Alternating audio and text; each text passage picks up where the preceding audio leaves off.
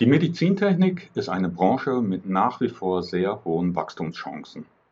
Doch damit Unternehmen in diesem Umfeld mitspielen können, müssen sie gewisse Grundvoraussetzungen erfüllen. Und welche das sind, das erfahren Sie jetzt.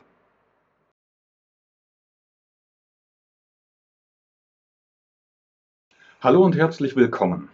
Es ist wieder Montag, das heißt, es gibt eine neue Folge der Reihe Business Chirurgie, dem Kanal, bei dem es um Highspeed in der Medizintechnik geht.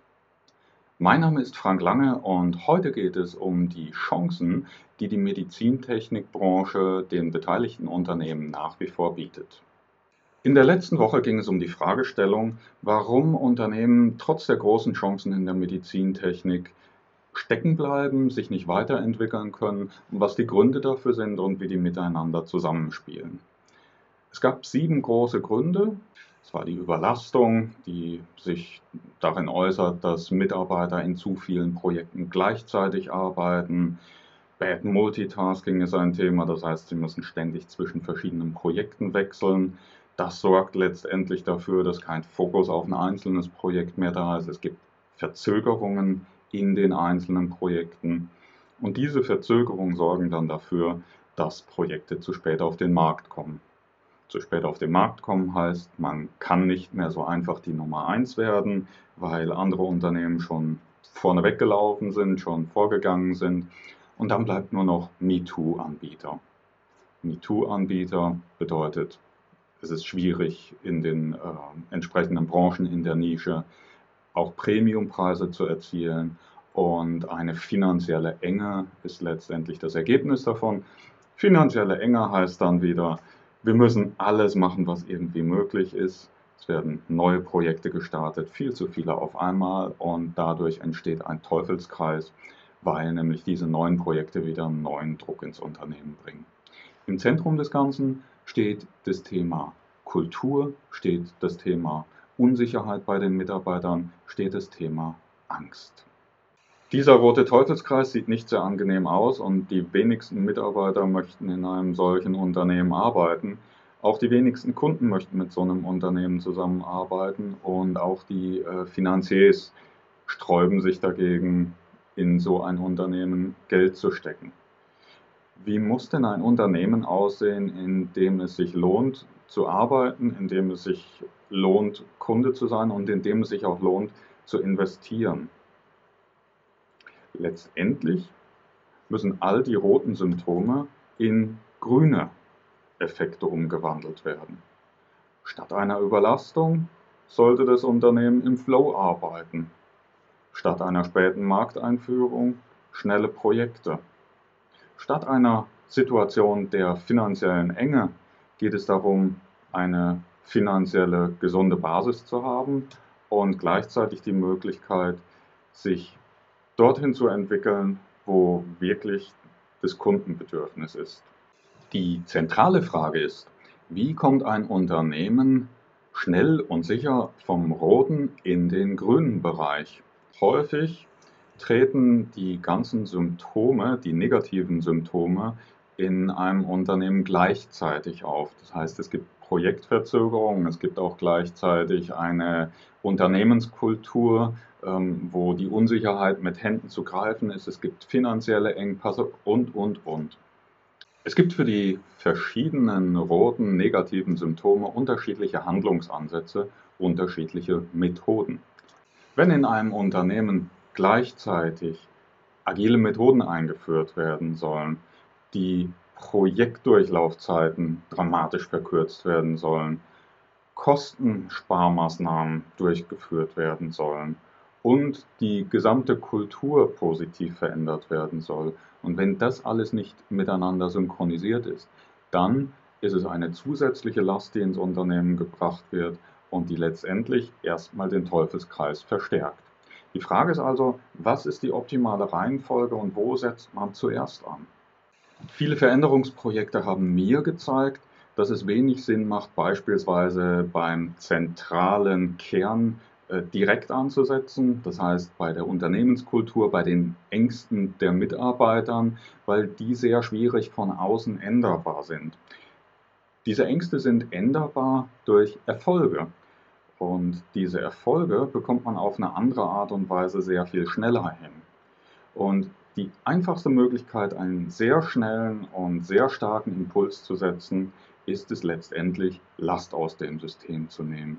Das heißt, am negativen Effekt des Aktionismus anzusetzen und dadurch das ganze Unternehmen in einem ersten Schritt zu entlasten. Dieser Ansatz stammt aus der Theory of Constraints und wird dort als Freeze bezeichnet. Freeze bedeutet, einen Großteil der anstehenden Aufgaben, einen Großteil der laufenden Projekte einzufrieren. Und die klassische Literatur empfiehlt da 25 Prozent in einem Portfolio einzufrieren von heute auf morgen. Das klingt hart und ich setze noch einen oben drauf und empfehle Ihnen, wenn Sie das tun, gehen Sie sehr viel weiter, frieren Sie 80 Prozent ein der laufenden Projekte.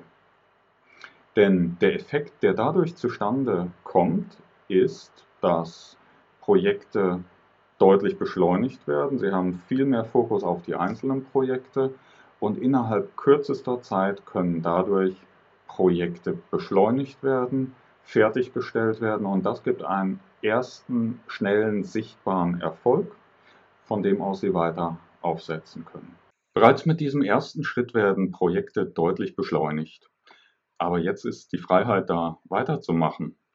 Und wir sind jetzt in diesem Bereich drin, wo es um die Beschleunigung der FE, der RD-Abteilung geht. Methoden, die dort angewendet werden können, sind beispielsweise agile Methoden oder Scrum, um die Projekte weiter zu beschleunigen, oder aber auch Methoden wie Critical Chain Projektmanagement oder eine Kombination aus beidem. Auch das gibt es. Letztendlich geht es aber darum, wie können die Projekte noch weiter beschleunigt werden. Und auch im nächsten Punkt, in der Beschleunigung der Marktauslieferung der fertigen Produkte, geht es darum, wie können auch diese Arbeiten beschleunigt werden. Und da geht es wiederum darum, sowohl das Anforderungsmanagement als auch das Testen, als auch die Auslieferung, Vertrieb und Marketing alle zu integrieren in das Projekt. Und das bedeutet in vielen Unternehmen, gerade in größeren Unternehmen, dass die Grenzen der einzelnen Abteilungen überwunden werden müssen. Also Silo-Denken überwinden ist eine der großen Aufgaben, die an dieser Stelle dann weiterführen. Wenn das passiert ist, dann kann im nächsten Schritt, Sie kennen die Regel, the winner takes it all, wenn Sie zu dem Gewinner gehören, wenn Ihr Unternehmen der Gewinner ist, dann nehmen Sie sich alles, dann sind Sie der Erste im Markt und dann haben Sie die großen Chancen, Marktführer zu werden. Das Beschleunigen in diesem Bereich oder die Methode, die in diesem Bereich stark beschleunigt, das ist die Methode des Positionierens. Also sich auch hier klar einzuschränken, wo will das gesamte Unternehmen hin und je enger man diesen Bereich definiert, umso eher, umso schneller wird man das erreichen. Und wenn Sie Marktführer sind, spielen finanzielle Sorgen eine längst nicht mehr so große Rolle. In der Regel werden Sie sogar mit dem Unternehmen einen großen Kornspeicher zur Verfügung haben, eine große Sicherheit, um die dann wiederum auch zu investieren in neue Projekte, in Forschungsprojekte, in Innovationen. Und das beides kombiniert, also eine enge Positionierung und ausreichend finanzielle Möglichkeiten, das sorgt dafür, dass ein klares Portfolio existiert, wo die Projekte dann wieder sehr, sehr schnell durchgearbeitet werden können. Und so kommen sie in einen grünen Kreislauf, in einen sehr positiven Kreislauf, der letztendlich mit jedem dieser kleinen Effekte aus dem äußeren Ring auch dafür sorgt, dass der innere Ring, die Kultur des Unternehmens sich deutlich verbessert. Das führt dazu, dass die Mitarbeiter wieder mehr Spaß an der Arbeit haben, dass sie konzentrierter arbeiten können und dass sie einen echten Kundennutzen erwirtschaften, der letztendlich auch eine Außenwirkung hin zu Kunden und Finanziers hat. Wie diese einzelnen Schritte Stück für Stück auch funktionieren und welche Methoden da genau angewendet werden können und wie diese einzelnen Methoden funktionieren, das erfahren Sie in den nächsten Folgen hier in der Business Chirurgie. Bleiben Sie also dran, wenn Sie direkt informiert werden wollen. Abonnieren Sie den Kanal. Kommentare sind sehr, sehr willkommen. Es macht Spaß dann mit Ihnen auch in die Diskussion zu gehen. Ich freue mich schon auf Ihr Feedback und sage bis dahin Tschüss, eine schöne Woche und bis nächsten Montag.